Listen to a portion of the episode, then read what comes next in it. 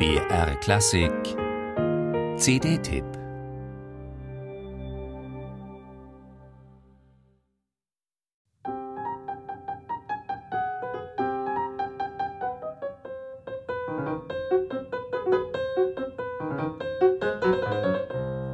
Zugegeben, eine gewisse Skepsis überwiegt durchaus beim erstmaligen Hören.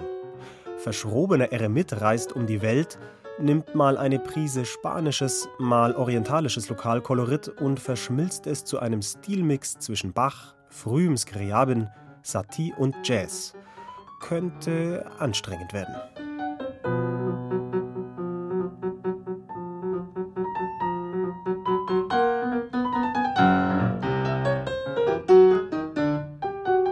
Doch es kommt anders. Von Hörstrapazen keine Spur, und das hat vor allem zwei Gründe. Da ist zum einen der Facettenreichtum der kleinen, selten über drei Minuten dauernden Stücke. Staunend liest man im Booklet über diesen Überlebenskünstler und taucht kurz ein in den jeweiligen Abschnitt seiner befremdlichen Biografie. Da ist zum anderen die hochgradig authentische Handschrift, die nie kopieren will, sondern immer nur abbilden.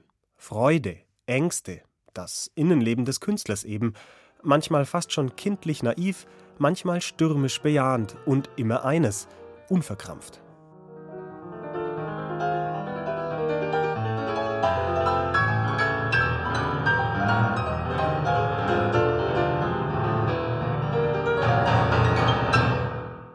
Das hat etwas Ehrliches und Erfrischendes, wie man es in der Musik von so manchen zeitgenössischen Komponisten vermisst.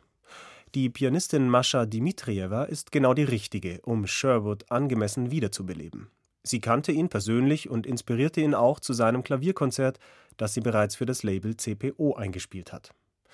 Für die vorliegenden Miniaturen findet Dmitrijewa eine schöne Balance. Große Spielfreude, echtes Nachempfinden, ohne aber ins Pathetische zu kippen, und eine Bereitschaft für Stilüberschreitungen.